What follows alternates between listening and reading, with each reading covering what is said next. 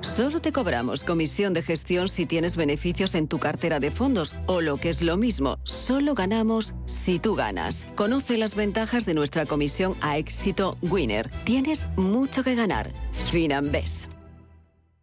Disfruta de la trufa con un menú único en Restaurante Bolívar. Durante los meses de enero y febrero podrás degustar siete platos especiales donde la trufa es la protagonista. No esperes más y llama ya al 91 445 1274 o entra en restaurantebolívar.com para hacer tu reserva. Te esperamos.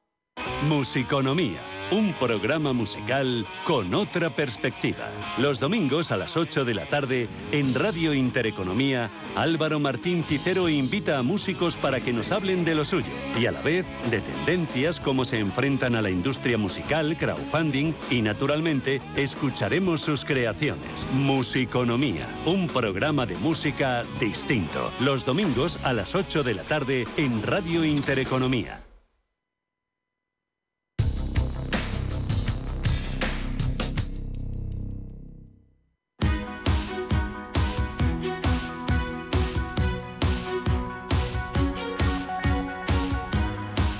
En Capital Intereconomía, el consultorio de bolsa. Retomamos consultorio de bolsa con Eduardo Bolinches, analista de Invertia. Pendientes teníamos varias cosas. Dominio en Iberdrola para entrar, eh, opinión sobre Microsoft, HelloFresh del DAX, plata y oro. Y luego vamos con ese, en ese, con ese audio que se nos queda pendiente algunos valores. Vamos de momento con esto, Bolinches. Venga, pues eh, vamos a ver. Dominion, tenemos esa estructura de, máximos decrecientes eh, que le ha llevado ahora mismo pues, a romper la media móvil de largo plazo, y esto siempre es positivo, esa verticalidad ya ha pasado más a zona neutral.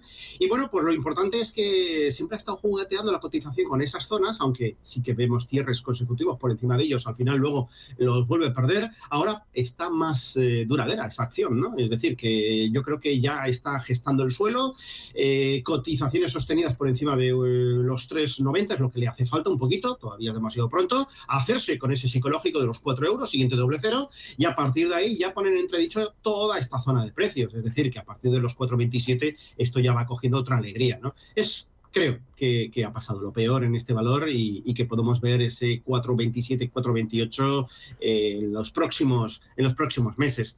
Eh, más valores por ahí que comentar. Eh, Iberdrola tiene otro problema, se llama 11 euros, zona de máximos históricos. si bien es cierto que tuvimos ahí un escape a los 11,40 a principios del año 2021, pero esto ha sido, esto es la versión extendida de, del IBEX 35, los 9.000, que no puedo, no puedo, no puedo, tres días intentándolo, hoy al final puede, pero tampoco estamos viendo muchas alegrías, bueno, pues esto lleva prácticamente eh, un mes entero intentando acercarnos a los 11 euros y que no, y que no puede, pero tampoco baja, igual que el IBEX. Entonces, bueno, oye, 10,72 aproximadamente el nivel de precios que no tiene que perder, cuestión de tiempo que se haga con los 11 euros, lo de siempre, subidón, porque claro, el valor viene desde los 9 euros, subidón al alza, eh, consolida luego eh, de, los 9 hasta los 11 y consolida la parte alta, bueno, pues al final los, compradores seguirán presionando para que finalmente acabe rompiendo al alza. Eh, luego tenemos a HelloFresh, un valor que, que huele a suelo. Y yo sé que, pues bueno, hay muchos inversores que, cuando ven un valor que baja de 100 euros y se pone prácticamente en 20, pues, pues es muy atractivo, ¿no? Después de una bajada del 80%. Bueno, ahora está gestando suelo. Ahí tenemos un proyecto, de momento proyecto de doble suelo que tiene toda la pinta de acabar siendo, si va bien, triple suelo, porque de momento también se ha pagado. Se, tiene problemas ahí con, con la media móvil de largo plazo. Entonces, claro, aquí yo no me atrevería, y sé que esto es poco goloso, ¿no? Pudiendo, pudiendo, vamos, pudiendo comprar a 20 euros, decir, espérate a que reconquiste los 28,45, pero yo prefiero hacer eso, porque entonces sí que tendremos confirmado doble o triple suelo, y entonces sí que se nos irá hacia arriba, hacia un 37, un 38, ¿no? Y por último, de esa ronda teníamos la onza de oro. Sí, plata y oro. Eh, y la de plata Bueno, eh, un rebote muy importante, 1615 aproximadamente. Nos marcamos unos niveles de 1917 como gran resistencia. Lo ha hecho muy bien, ha roto, ha consolidado y sigue subiendo. Así que tiene toda la pinta de ir acercándose poco a poco a la zona de los 1980. Y luego tenemos el psicológico de los 2000, máximos históricos 2075. Y como referencia muy importante que no pierda eh, y hay que irse a, gráficos mensuales, los anteriores máximos históricos allá por septiembre del año 2011, en los 1917. Entonces, bueno, lo, bueno del oro, que está cogiendo el colchón de puntos necesario, dólares en este caso, para, para, que cuando venga una corrección, que suele corregir 30, 35 dólares, eh, mantenga ese 1917. Es vital, hmm. es vital. Y, la, la, de plata, con esto ya termino. La de plata, pues bueno, está mucho más pachucha, es un activo muchísimo más manipulado y además con alta dependencia de, demanda industrial. Y bueno, pues de momento está ahí consolidando, esperando que el primo grande, el, primo rico, eh, mueva ficha y, ataque pues las referencias que hemos dicho. ¿no? Entonces, bueno, un 24-46 es lo que tiene que romper la Me, has dicho Microsoft, sí, ¿verdad? Eh, no. No, ah, es me, faltaba algo, yo creo que es Microsoft. pues sí. Eh, bueno, vamos a ver, Microsoft tiene una estructura de máximos y mínimos decrecientes intacta y esto es importante. Los resultados están ahí, han gustado, pero claro, es que cuando tú bajas expectativas porque haces un profit warning, se, las casas de análisis bajan también proyecciones de futuro, viene el trimestre en cuestión X meses después y te cumple expectativas, claro, porque las has bajado, ¿no? Entonces, bueno, cuidado, aquí el que más sabe siempre es el mismo, es el precio, estructura bajista, eh, ahora mismo 2,55 dólares es lo que tiene que romper, pero es que luego tenemos la madre del cordero, la media móvil de largo plazo. Hemos visto un choque perfecto ahí en agosto, luego otro el 12 de diciembre y nos vamos a ver las caras en los 244. Cuanto más tarde, esa cifra será un poquito más pequeña. La tendencia es bajista, ¿no? Entonces, bueno, ¿huele a suelo? Sí, huele a suelo, pero, pero le está costando mucho mover. Es un monstruo y como tal le está costando horrores, la verdad. María, buenos días. Hola, buenos días. Gracias por la oportunidad. Baje, baje la radio, que si no se va a oír y, le va a costar entenderlo. A ver si hay algún valor de la bolsa española que le guste para entrar o hay que esperar. Vale. ¿Algún valor de la bolsa española? Y luego, ¿ha, entrado él en algún valor? Porque si lo ha entrado él ya... recientemente, digo. Muy bien, pues a ver qué nos cuenta Bolinches. Perfecto, gracias. gracias. María. ¿En qué estás, Bolinches? Vamos a ver, yo tengo la cartera eh, publicada todos los días en la portada de Invertia. Eh, y además, pues eh, a las 7 de la mañana hay un artículo de los cuatro valores a los que les voy a echar el ojo. Esos cuatro valores en el día de hoy, ¿cuáles son? Pues mira, uno de ellos es Ferrovial. ferrovial, Ferrovial, Ferrovial. Lo está haciendo estupendamente bien. Eh, ha roto una zona de resistencias 24.56, 24.60 y, y, ahora lo que tiene que hacer es consolidar pues lo que está rompiendo, ¿no? Entonces, bueno, eh, la estructura es alcista y esto debería continuar así. Claro, ahora con el morbo de los 9.000 puntos, vamos a ver qué pasa, ¿no? Yo creo que la, contestación esta misma tarde, 14.30 Wall Street, si no pincha y seguimos al alza y le meten otros 7% de subida a Tesla, pues bueno, al final acabaremos todos contagiados de esa alegría y seguiremos subiendo, ¿no? Luego tenemos a CaixaBank. Eh, que lo está haciendo también francamente bien, a la espera de que rompa los cuatro. Bueno, ya tenemos la cotización en formato intradiario, de momento, solo por encima de cuatro. Vamos a ver el cierre, pero también es una señal de fortaleza que rompa los cuatro. Eh, Aedas Home, eh, o el tercer valor para hoy, muy interesante. Ahí tenemos ese precioso proyecto de doble suelo, ya roto. Eh, ahora necesitaríamos un pullback a la zona de 1564 que respete ese nivel y que se gire al alza. Entonces, bueno, en cuanto se haga con los 16.46, otra vez proyección para irse a los 17.86 y, y muy probablemente un poquito más a zona 19.60. Y, y, y, Melia Hotels, eh, que, bueno, de momento sigue imparable y es cierto, ha frenado la velocidad de la subida. El entrar a estos niveles después de esta tal es, es obviamente un acto de fe eh, que se cura con autodisciplina a la hora de, activar un stop de protección. Hoy por hoy en la pérdida de los 6 euros y adelante. Luego todos los días tiene cuatro valores. Muchas veces repito y arrastro varios valores, como es el caso de están funcionando, pues obviamente tras día, día tras día va, voy, voy con mm, ellos. ¿no? Mm.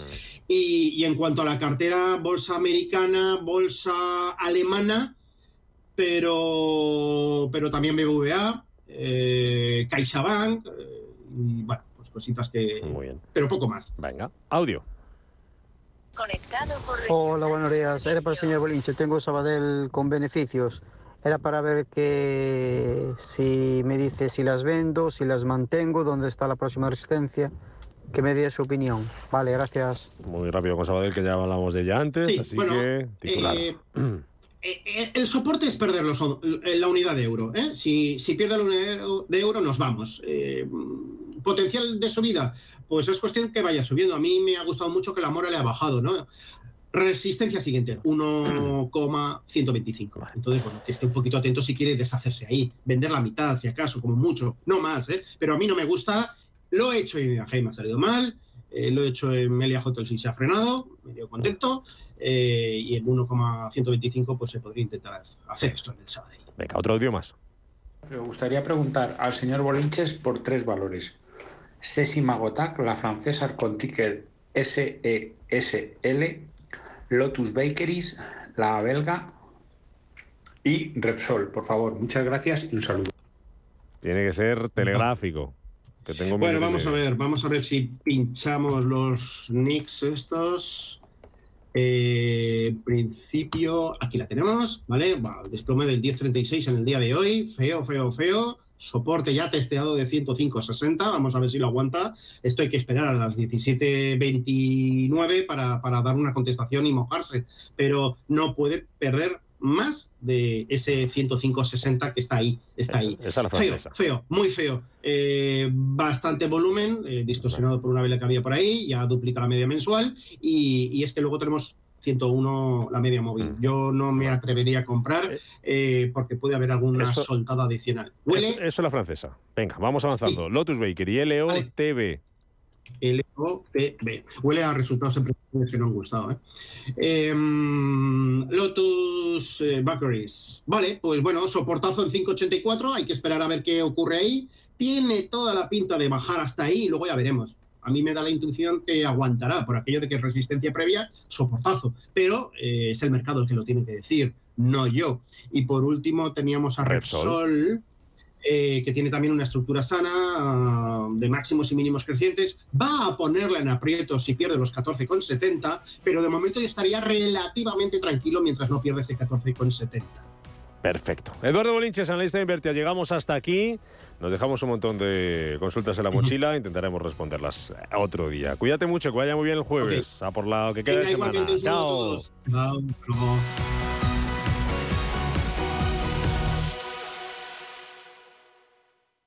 millón de likes. Reseñas del negocio con cinco estrellas. En Orange reinventamos nuestras tarifas Love Empresa. Ahora incluyen cosas tan importantes para tu negocio como el crecimiento. Por eso te ayudamos a aumentar la visibilidad de tu empresa en Internet. Llama ya al 1414. Las cosas cambian. Y con Orange Empresas, tu negocio también. Orange. Si te da por cambiar de banco, Santander te lo pone fácil. Hacerte cliente es tan sencillo y rápido que lo puedes hacer estés donde estés, que para algo es una cuenta online. Y además, te llevas 150 euros si traes tu nómina antes del 28 de febrero. Consulta condiciones en bancosantander.es. Santander, por ti, los primeros. ¿El mejor hotel para la celebración familiar que estás preparando? En Rafael Hoteles te ofrecemos todo lo que necesitas. Salones privados con luz natural, jardines y terrazas, cuidada gastronomía, aparcamiento y un servicio profesional que te asesora en todo el proceso. Llama al 902 100 015 o consulta rafaelhoteles.com. Si te gusta el séptimo arte, Vivir de Cine es tu programa. Dirigido y producido desde Hollywood por José Ignacio Cuenca y presentado por María Ayer. Toda la actualidad del cine, estrenos, festivales y críticas sin olvidar los clásicos. Los jueves a las 10 de la noche y los viernes a las 12 y media de la noche, Vivir de Cine en Radio Intereconomía.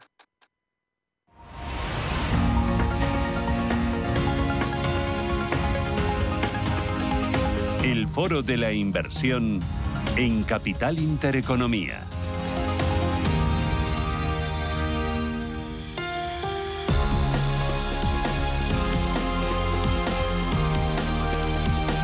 En el foro de la inversión abrimos una ventanita para ver oportunidades en renta fija, que es el activo estrella, eh, uno de los activos favoritos de este año 2023. Nos acompaña Ignacio Fuertes, que es socio y director de inversiones de Miraltabank. Ignacio, ¿qué tal? Buenos días, bienvenido. ¿Qué tal? Muy buenos días, ¿cómo estáis? Eh, realmente es una oportunidad histórica, estamos ante un momento dulce para la renta fija.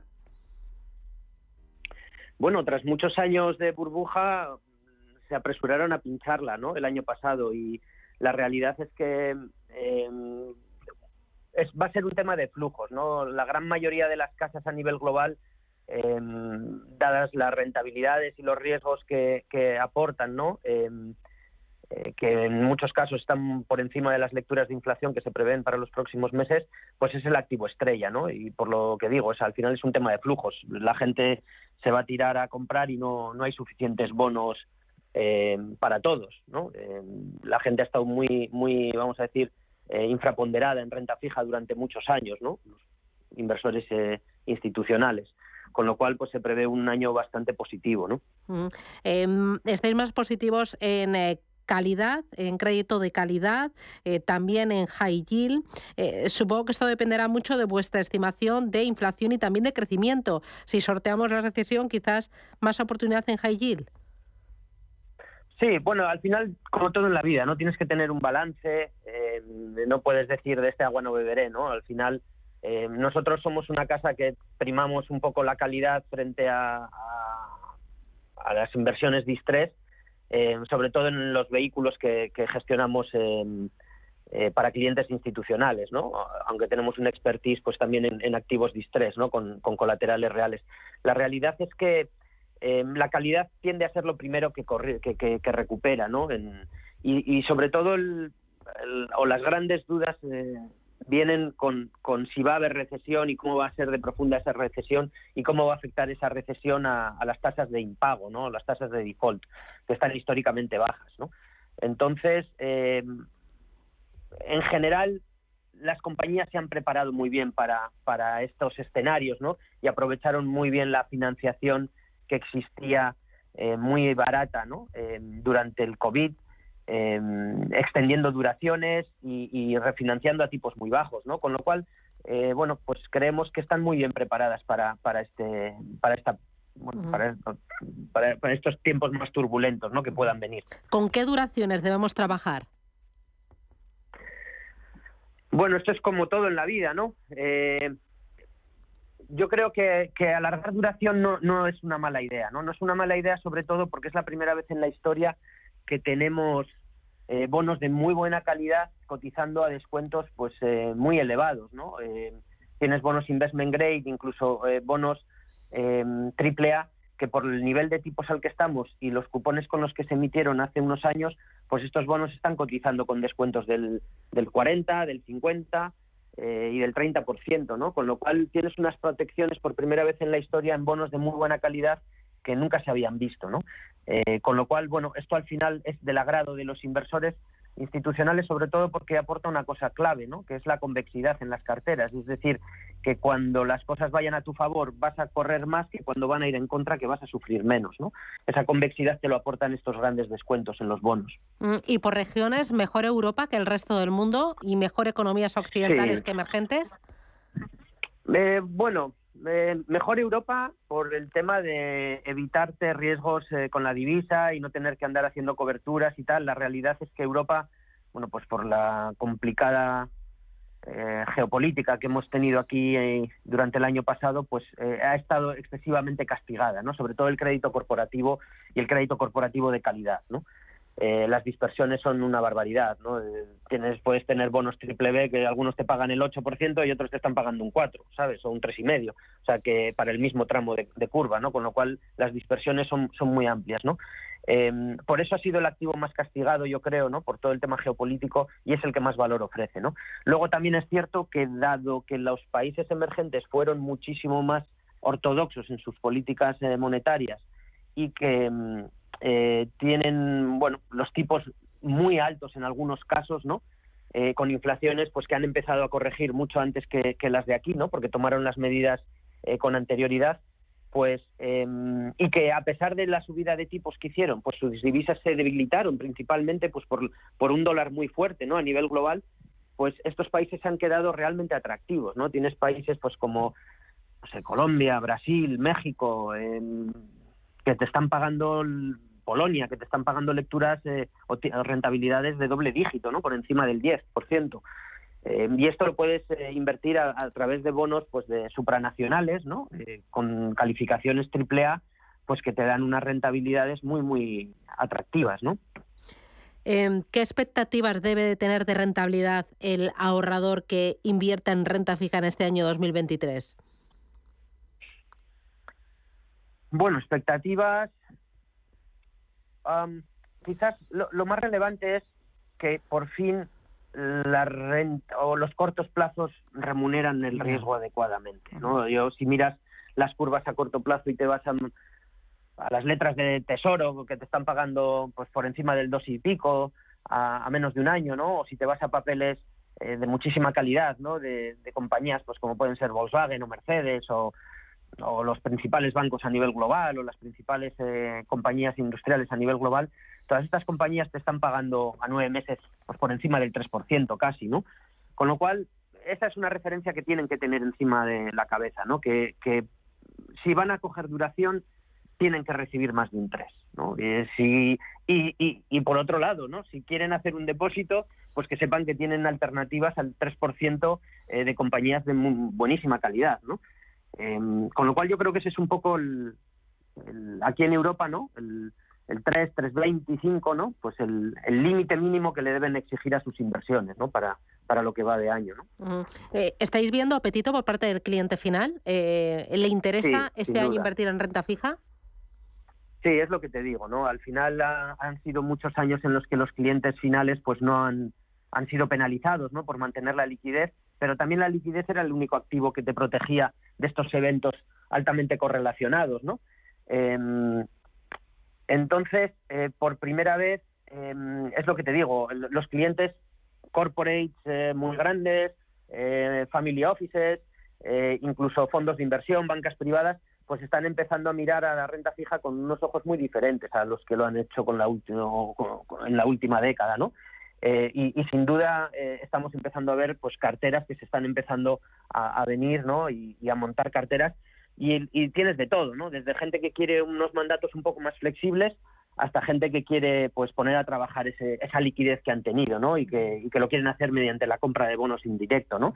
Em, y, la verdad es que eh, para mí va a ser un año de flujos, ¿no? Es un año de flujos en los que las grandes casas a nivel global pues lo van a posicionar como el activo estrella, ¿no? Con lo cual, bueno, al final te tienes que dejar llevar por la corriente, ¿no? Y hasta clientes que quieren estrategias a vencimiento porque así eh, tienen certidumbre en un entorno de alta volatilidad.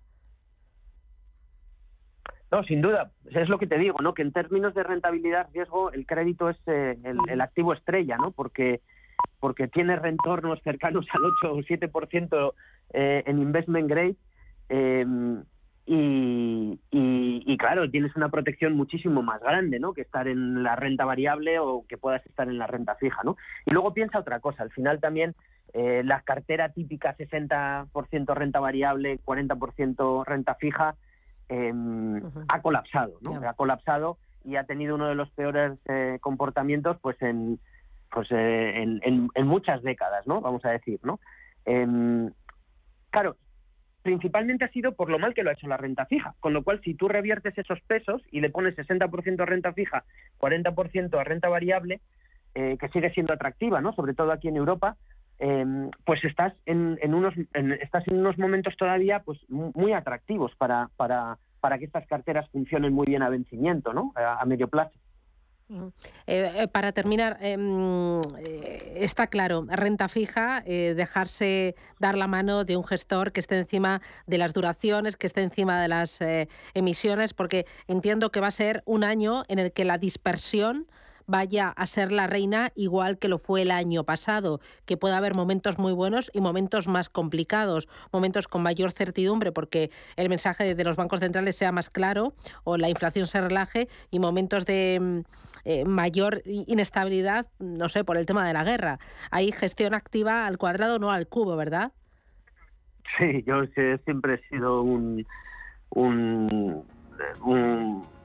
vamos, estoy muy a favor de la gestión activa. La realidad es que piensa que los para los próximos meses va a ser un vamos a estar entre dos entre dos mundos, ¿no? Entre el mundo de los efectos base que van a empezar a hacer que la inflación caiga muy rápido, ¿no? Y que la gente va a asumir que la inflación es algo del pasado, ¿vale? Y vamos a volver a entornos pues bastante controlados y por otro lado vas a tener em, a unos bancos centrales que ya no van a poder usar la política monetaria como la han venido usando, ¿no? Con esa famosa eh, put de, la Fed, ¿no? Eh, que, que, venían a rescatar a los mercados eh, em, cada vez que, que, se, torcían las cosas, pues a través de políticas monetarias no convencionales, ¿no? Eso ya es algo del pasado, em, con lo cual los episodios de volatilidad los vamos a seguir teniendo, los vamos a seguir teniendo pues precisamente por, por, por esto, ¿no? Por, por la falta de, una red que nos proteja a todos ¿no? del Banco Central.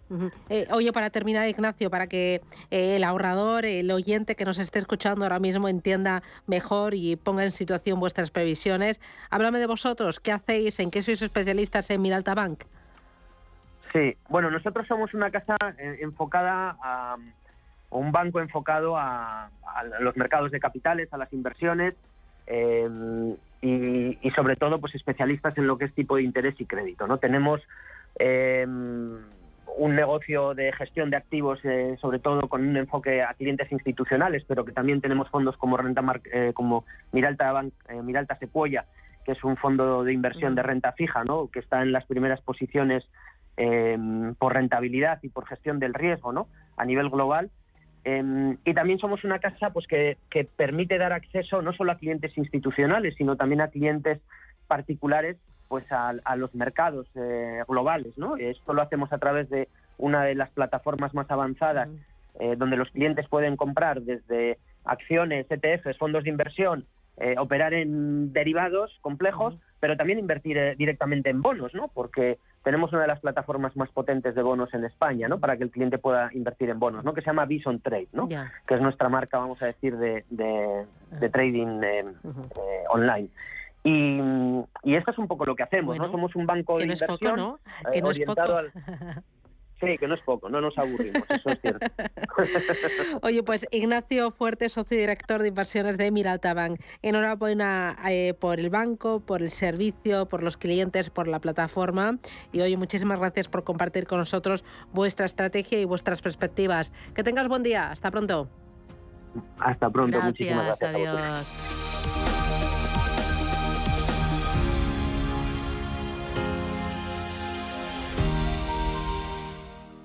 Los agricultores y ganaderos estamos orgullosos de nuestro trabajo. Queremos vivir de lo nuestro, con profesionalidad, rentabilidad y libertad. En Asaja damos la cara por el sector. Con tu voto seremos más fuertes para defender unidos al campo. Vota Asaja, con los que te defienden. ¿Te habían pagado alguna vez por aprender? Bueno, quizás tus padres te hacían algún regalito al finalizar el curso. Pero, ¿te habían pagado alguna vez 200 euros por aprender de trading? El broker IG lo está haciendo. Hasta el 31 de enero, IG está dando bono de 200 euros para operar en Turbo 24. ¿Cómo conseguirlo? Abrir cuenta real, hacer el curso de tres vídeos tutoriales y aprobar el test final. Más información en IG.com. El trading de Turbo Warrants, productos cotizados, está asociado a un riesgo elevado. Hoy más que nunca es importante aprender las técnicas para hablar en público correctamente. Entra a formar parte de los cursos que por iniciativa de Radio Intereconomía te darán la oportunidad de obtener la excelencia de estas técnicas. Grupos reducidos, tres horas, tres días a la semana, tres semanas. Precio del curso completo, 300 euros. Plazas limitadas. Te esperamos en Radio Intereconomía. Llama al 609 88 2218.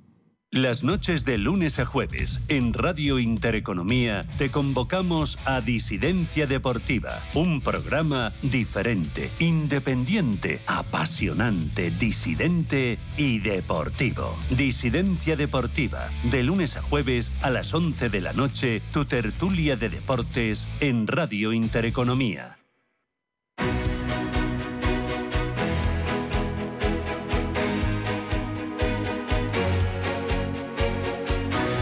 En Capital Intereconomía, Consultorio de Fondos. Y en este consultorio de fondos me acompaña Alberto Loza, que es responsable de selección de producto de Norwell Capital. Alberto, ¿qué tal? Buenos días. Hola, muy buenos días, Susana. Eh, oye, estamos viendo que hay mucho apetito por la renta fija. Ayer mismo, subasta del Tesoro, en la que se colocaban 13.000 millones de euros, pero la demanda superaba los 87.000 millones de euros. También colocación por parte de Telefónica, deuda por valor de 1.000 millones de euros al 6,1% y la demanda quintuplicó la oferta. ¿Vosotros lo notáis que este año los clientes os preguntan por renta fija, renta fija y además qué tienes? Pero lo primero es renta fija. Bueno, eh, los clientes en nuestro caso pues llevan muchos años confiando en nuestro consejo general y más que preguntarnos ellos por renta fija, les hablamos nosotros más de renta fija. El año pasado fue un momento muy, muy complicado, de los peores que, no te voy a decir toda la historia, pero desde luego de los peores que podemos recordar cualquiera de nosotros para renta fija. Y este año, eh, entonces estuvimos haciendo duraciones cortas y mucha gestión alternativa de baja volatilidad y este año estamos volviendo a la renta fija, volviendo a tomar posiciones en activos cuya rentabilidad riesgo ahora mismo es mucho más atractiva ¿no? y tiene bastante sentido. Entonces sí, desde luego les estamos hablando mucho a los clientes de renta fija. Mm, ¿Y qué les estáis recomendando? Eh, dame estrategias concretas, eh, fondos con nombre y apellidos. Bueno, eh, les estamos recomendando eh, algo de financieros, EDR Financial Bonds, por ejemplo. Les estamos recomendando duración americana. Eh, ahí estamos utilizando un fondo de Bison del Tesoro o un fondo de Capital Group de corporativo. Les estamos recomendando, aunque esto nunca dejamos de recomendarlo, algo de investment de emergentes, perdón. Y en emergentes tenemos algunas posiciones, por ejemplo, en Finisterre en Constraint y bueno, más cosas que las que supongo que ahora saldrán en la conversación. Ya, ya. Eh, oye, eh, ¿y para el ahorrador conservador depósitos? Te lo digo porque eh, ahora los tipos de interés están subiendo. Ese ahorrador conservador dice, oye, pues mira, yo un depósito a un año me dan en torno al 2% y chimpú, no me complico. ¿Lo ves una opción o ni de locos ante un, un monetario? Bueno, eh, yo creo que antes un monetario, primero porque las perspectivas de rentabilidad tampoco deberían ser parecidas, porque tampoco es tan fácil alcanzar eh, estos tipos de depósito todavía y para importes significativos. Luego el, tema fiscal es, diferente, como se refleja en unos y en otros, y desde luego entendemos que tener renta fija con un pelín de duración ahora mismo le va a ofrecer mejores rendimientos que, los depósitos. Entonces, bueno, si el cliente se deja asesorar en global de sus posiciones y no mira el efectivo como algo separado de la cartera, debería tener algunas eh, opciones más rentables en estos momentos. Vale, y por la parte de renta variable, este año eh, los índices están en positivo. Hay algunos sectores que lo están haciendo muy bien, el entretenimiento, el tema ligado al turismo, eh, la tecnología también lo está haciendo bastante bien, el sector financiero. ¿Algún temático o algún sectorial volcado hacia estos sectores? Eh, ya sabes que eso siempre nos suele costar, ¿no? Porque al final los temáticos parece que lo pueden hacer muy bien en un momento y, luego eh, cambian las tornas y, cambian las tornas más rápidamente, ¿no? Pero bueno, podría ser desde luego la tecnología, en lo que muchas veces no hace falta tener temáticos, sino que fondos globales o fondos regionales pueden tener sus pesos en tecnología, pero la tecnología después de lo que sucedió el año pasado podría ser una buena opción. Podría ser otra opción razonable todo lo que tenga que ver con energías limpias, eh, porque también el año pasado, después de que pensábamos que iba a haber muchas inversiones en esos campos, eh, les ha costado más llegar y fue un, la verdad que el 2022 también complicado. Y, probablemente, aunque no sea una temática, habría que tener más en cuenta eh, a Asia, ¿no? Eh, Asia con la reapertura china y lo que implica en otros mercados de la zona, mm, incluso Japón, porque es un mercado cercano que le abastece muchas cosas, tendría que ser algo a repensar cómo está metido dentro de las carteras.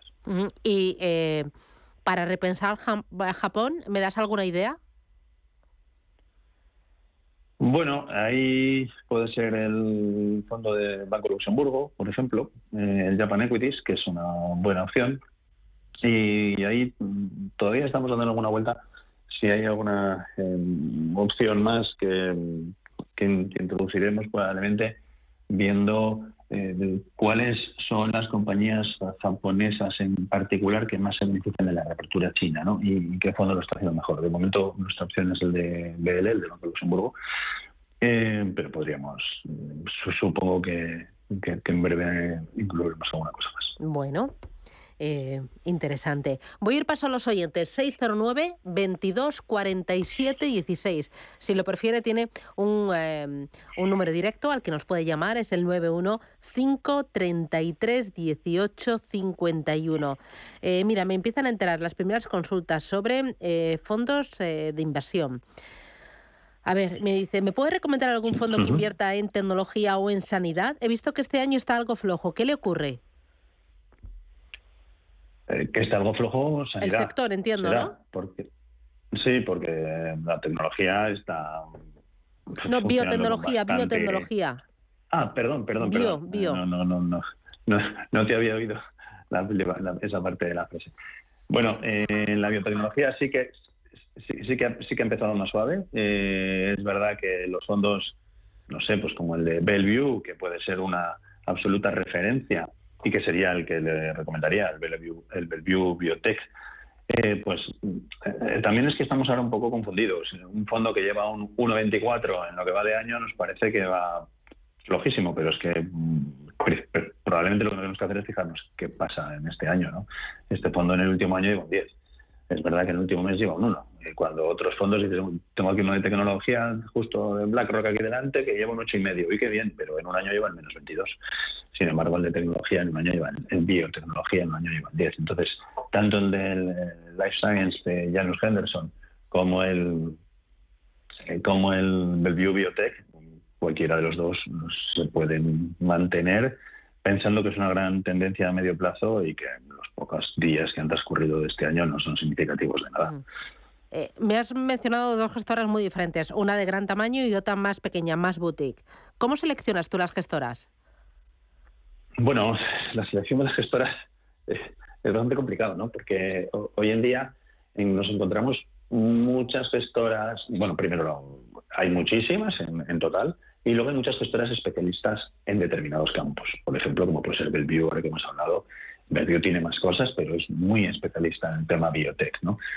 Eh, tenemos que seguir, que los gestores tengan una amplia trayectoria, que no estén, venga a cambiar, que los resultados sean sólidos, predecibles, estables y luego además también valoramos el tamaño de las compañías. Eh, desafortunadamente en los niveles, en algunos casos, los niveles de control de riesgo o de departamentos internos eh, más de control no son iguales en las gestoras muy grandes que muy pequeñas y entonces pues bueno hay que ver cómo tienen esa parte eh, operativa incorporada antes de, decidir que el dinero de nuestros clientes va a ir a, va a estar gestionado por ellos en parte, ¿no? Entonces tenemos en cuenta toda esa parte cuantitativa y cualitativa y partiendo también que a veces es muy difícil hacer comparativas entre fondos porque eh, no son tan parecidos. Eh, cuando dices, oye, pues es que hay dos fondos haciendo Tecnología americana. Bueno, es que la tecnología americana es muy amplia y uno puede estar llevando más semiconductores o empresas que no están en beneficios, otros son empresas más grandes. Bueno, tratamos de entenderlo lo más posible y luego lo más importante, la selección de los fondos no solamente es el fondo en sí, es cómo queda dentro de una cartera, cómo se correlaciona con el resto de productos que la forman, pues por cómo son sus volatilidades y sus posiciones eh, solapadas, ¿no? Entonces, bueno, de todo eso acaba saliendo más que un fondo, acaba saliendo una cartera. Vale. Eh, mira, me llama José Manuel, buenos días. Buenos días, Susana. Pues mira, a ver qué veo de para ser el experto. Tengo un fondo en India, Franklin India A, en euros, y la verdad que ya lleva un 9% de minusvalía y no sé qué hacer porque dicen que la economía india promete mucho, pero que, que no sé. A ver qué le parece. Muchas gracias. Muy bien.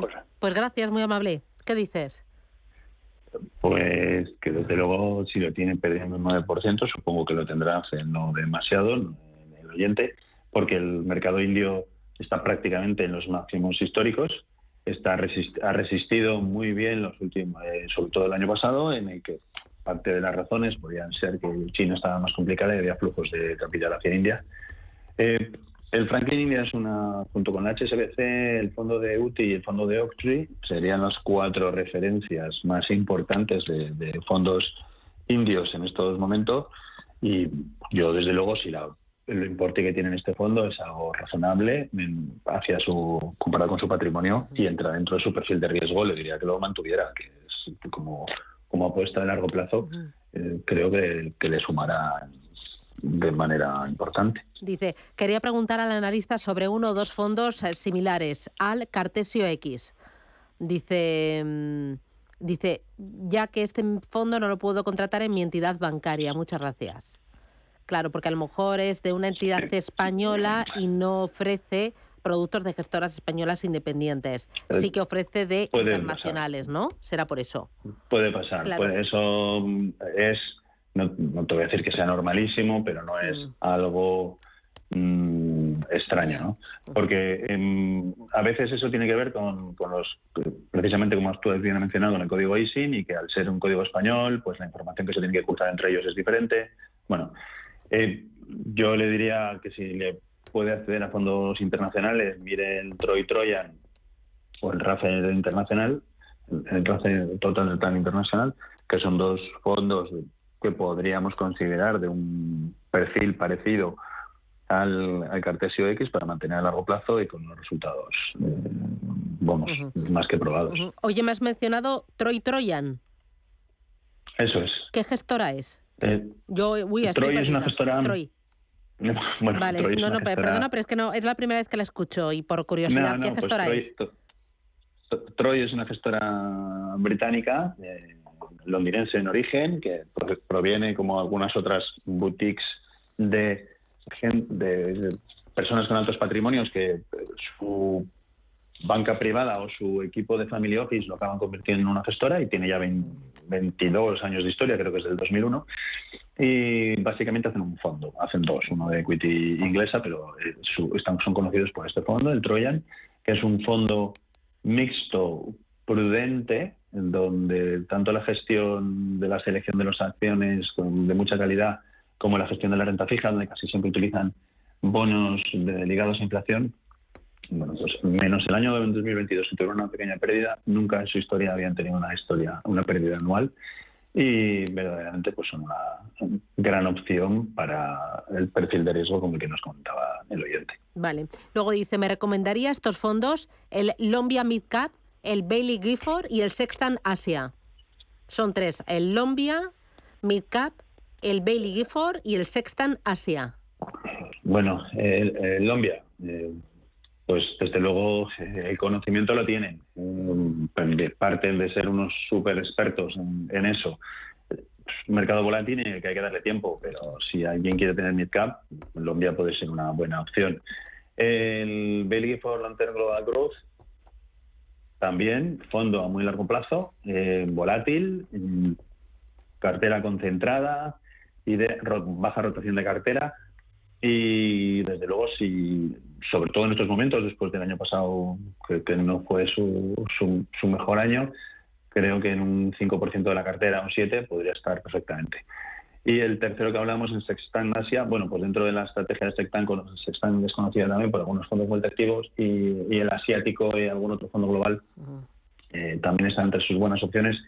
Ahora mismo dentro de Asia nos gusta a nosotros más pues, Mirae o quizás algún fondo chino de, de Allianz, pero eh, también una opción a tener en cuenta. Vale.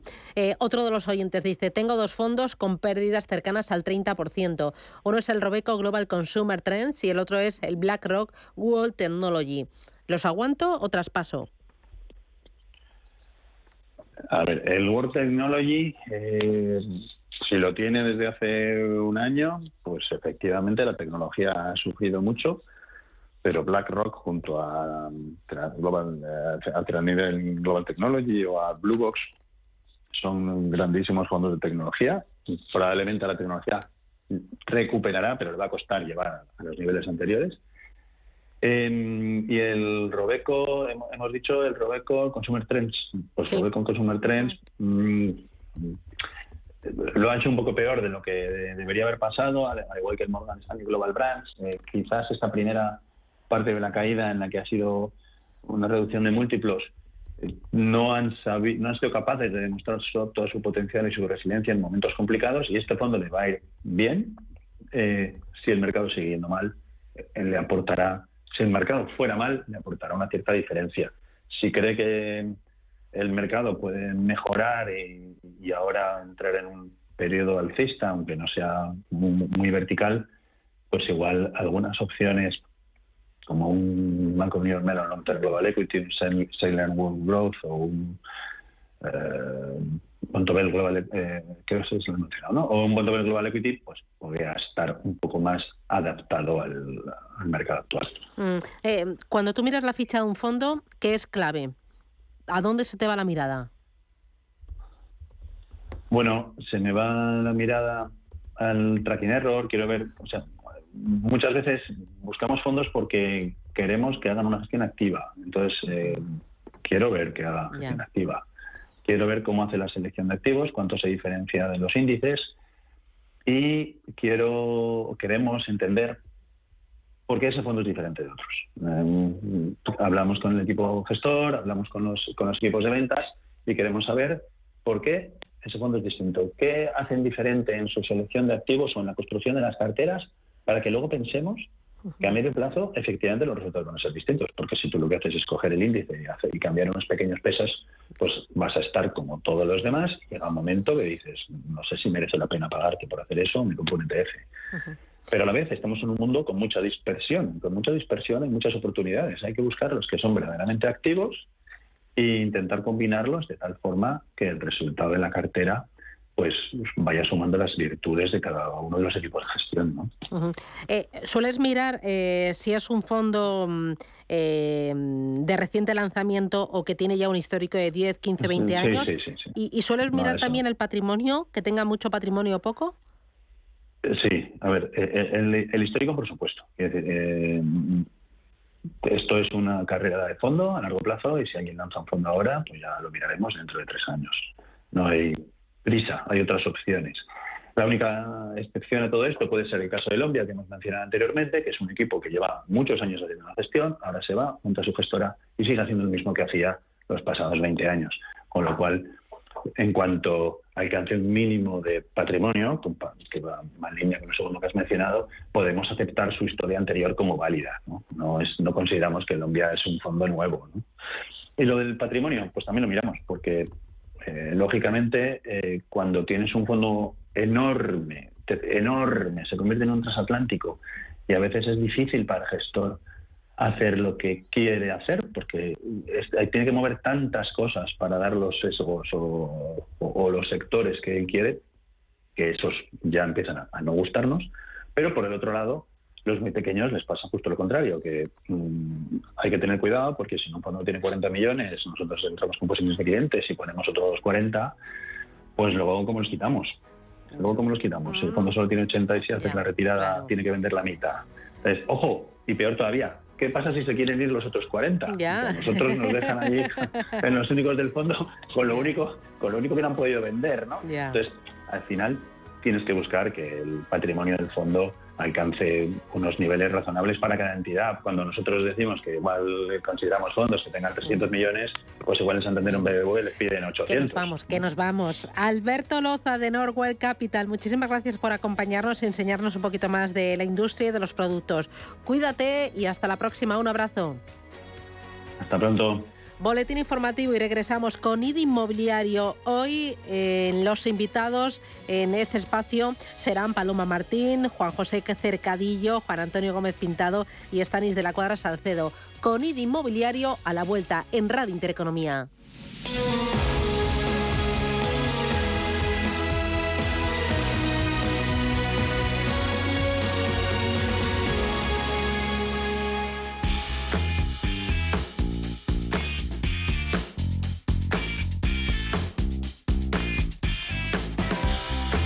Llega la semana del deporte del corte inglés. Lo que buscas está todo al 50% de descuento en textil, calzado y complementos en una selección de marcas. Sí, hablamos de las mejores marcas de deportes en las rebajas del corte inglés porque empieza un partido que no te puedes perder. ¿Estás ya en la línea de salida? Pues 3, 2, 1 y allá vamos. Adidas, Nike, Boomerang. Puma, Under Armour, Quicksilver, New Balance, ASIC, Mountain Pro, Columbia, Roxy, Billabong. Todo al 50% de descuento. La semana del deporte del corte inglés te va a parecer otro deporte. Disfruta de nuestro servicio de entrega en el día. Elige el día y la hora que quieras para recibir tu pedido de las segundas rebajas. Y además descubre nuestra tarifa plana de envíos El Corte Inglés Plus. Descárgate nuestra app y verás que siempre encuentras lo que buscas. Del 26 de enero a al 1 de febrero, segundas rebajas en el corte inglés. Los mercados financieros. Las bolsas más importantes. Información clara y precisa. Esto es Radio Intereconomía.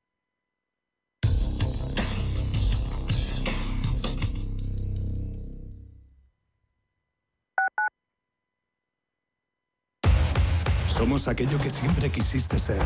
Creamos aquello que siempre quisiste tener. Las reglas del juego han cambiado. Somos traders.